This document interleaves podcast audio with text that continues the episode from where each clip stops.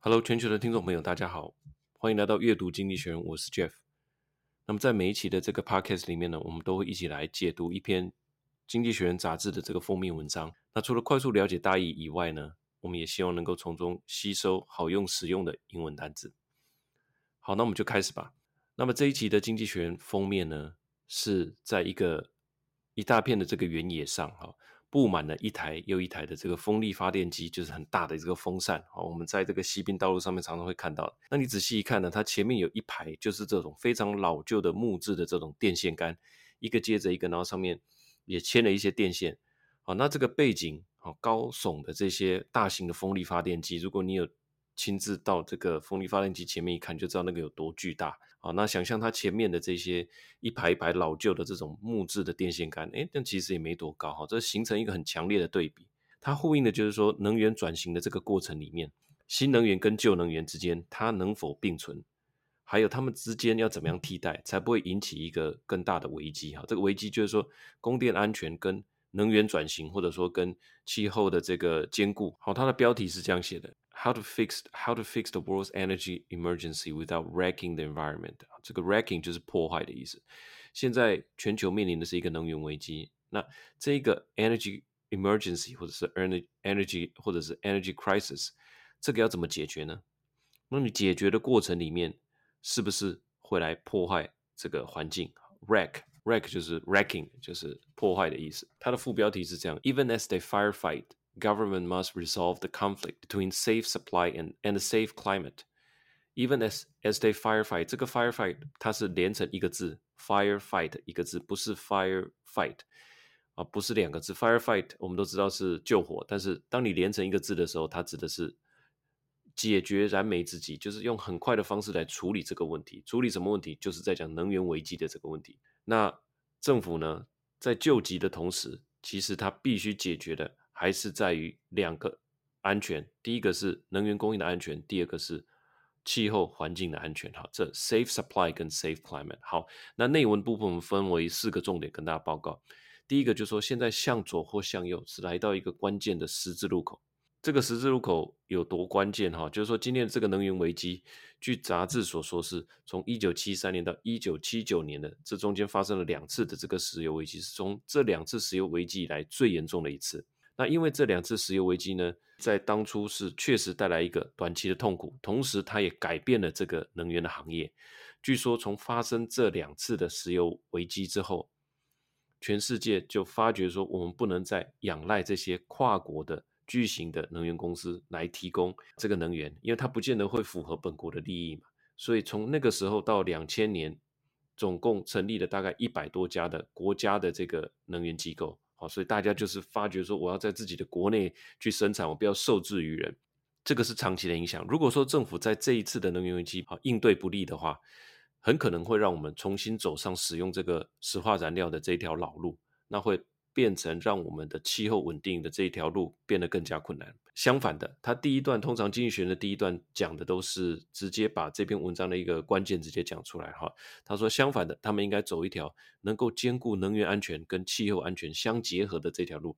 那这一条路，它等于是一条危险的小径了，有点像我们讲说南行门的那个意思。好，它的内文是这样说的：This year's energy shock is the most serious since Middle Eastern oil crisis of 1973 and 1979. Like those calamity 就是灾大灾难的意思，就像那两次的大灾难。Like those calamities, it promised to inflict short-term pain in the long term to transform the energy industry。就像那两次的这个大灾难，这个短期啊，它会引起我们很多的痛苦。那长期来讲，会改变的这个能源产业。Pain is all but guarantee。这个 all but 就是几乎的意思。The pain is all but guarantee。好，那的一个冒号，他就说。这个所带来的痛苦几乎是已经可以确定的。好，接下来他就要讲这些痛苦。那 owing to the high fuel and power prices, most countries are facing soggy, soggy growth, inflation, squeezed living standard, and a savage political backlash。那 soggy 的意思就是说进了水的意思哈，进了水就是毫无生气的，就是这几大家都下调了这个今年的啊 GDP 的成长嘛。好，那通膨不用讲。那 squeezed living standard 就是说你的生活品质啊，生活水准都受到挤压嘛，因为你的购买力已经下降了嘛。 那就是说你的生活水平也受到影响。And a savage political backlash，backlash 就是一种阻力的意思哈，就像这个齿轮，你如果一直往前转，忽然要往后转的时候，因为这个齿轮之间的间隙的关系哈，会有这样哐当一声那个声音，好，那个空隙就叫 backlash，就是你现在在推行很多政策，那不管是这个电价你要提升，好，或者是说你要重启这个核能，其实都会引起非常大的政治上的阻力。But the long run consequence are far more preordained 哈，他说这个长期的啊、结果，因为你这么做而长期的结果，长期所造成的这个后遗症，consequence are far more preordained。preordained 就是有点像我们讲 baked in 哈，他说这个长期的影响并不是已经注定好的。If government respond inaptly，inaptly 就是 poorly 的意思。如果政府的啊这个处理的方式是 啊相当的无能的话。They could trigger a relapse toward fossil fuels that makes it even harder to stabilize the climate。如果你处置不当的话，很有可能会触发，就是我们会走上采用这个石化能源的这条老路。那走上这条老路之后呢，就 make it even harder to stabilize the climate。对于这个稳定气候的这个工作就更难做到了。Instead, they should follow a perilous path That could combine security of the energy supply with climate security。那关键字就是这个 perilous。At one's peril 就是说后果自负哈，那 perilous path 通常就是在指一条危险的小径哈，就是我们讲的难行门。那就是说，现在第一段就是说，现在的这个能源危机确实造成了各国的困难了。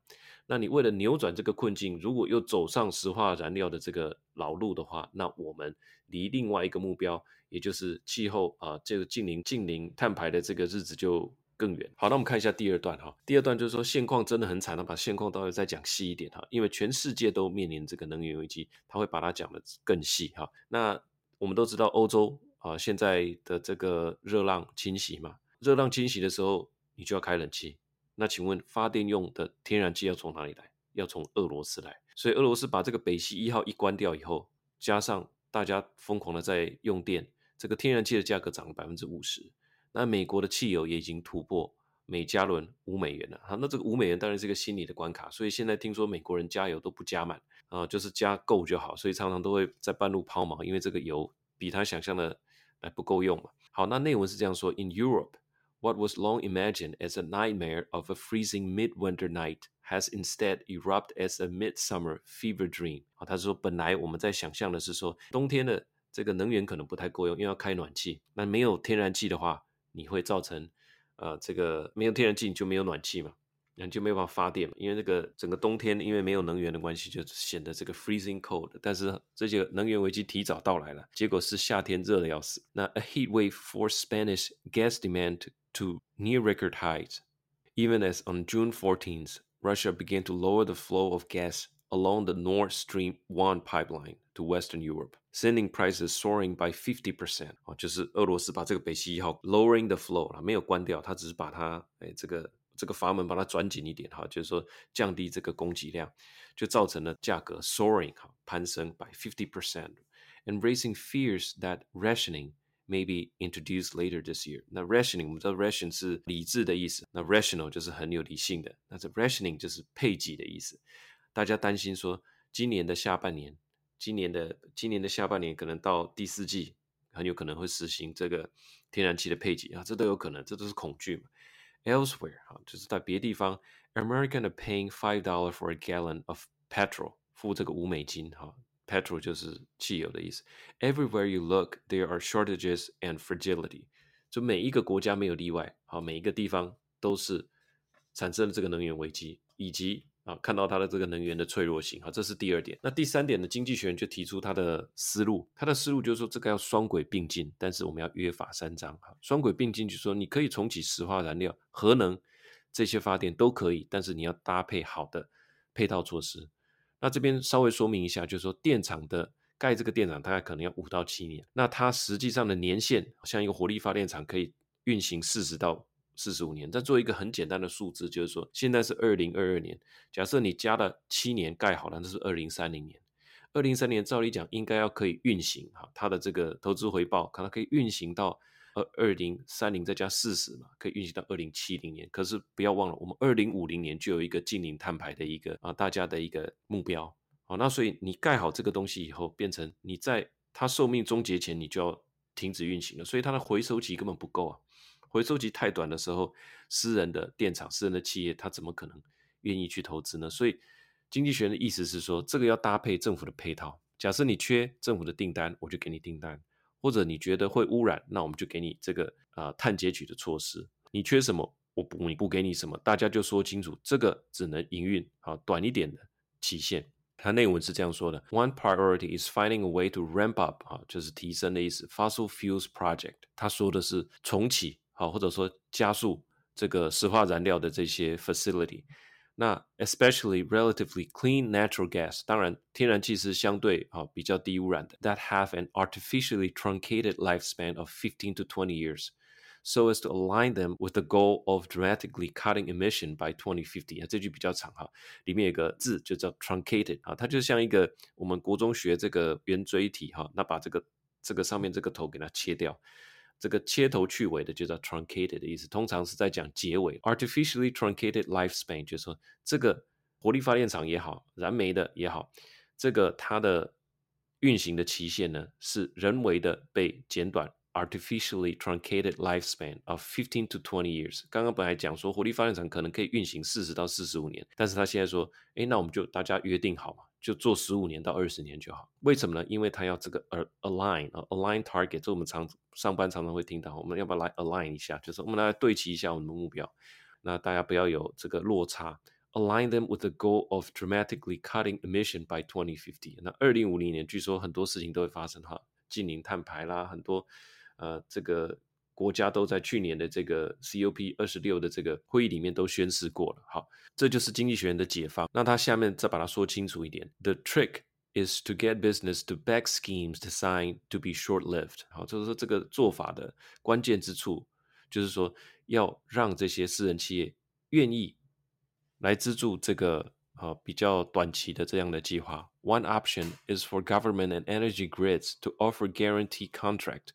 Over this period, that provided adequate return on the understanding that capacity would be shut down early，差不多就这个意思哈，就是保障的合约 guarantee contract over this period，好，那来能够来提供足够多的回报 adequate return。还有一招哈，another is to pledge eventual state support，state 是国家哈，不是州的意思，pledge 就是承诺。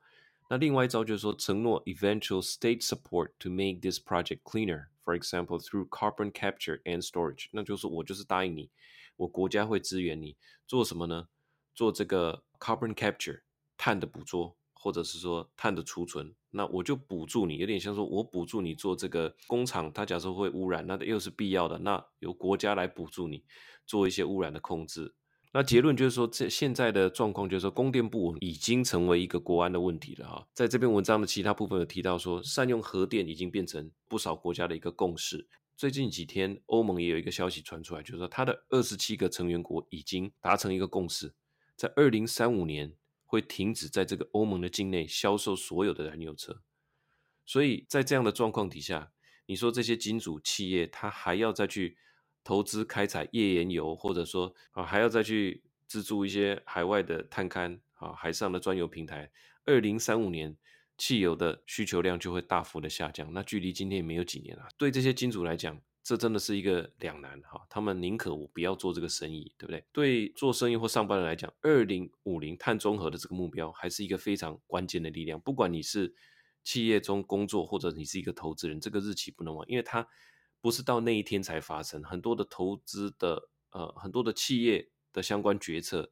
在现在就已经开始发生它的效力了。好，那就是今天的这一篇的经济学人文章要跟你分享的一个重点，就是提出一个双轨并进的思路，但是约法三章。那是不是真的会这样进行呢？那当然我们就继续啊观察下去。好，以上就是这一期的经济学人杂志要跟大家分享的一个重点。那我们下个礼拜见了，拜拜。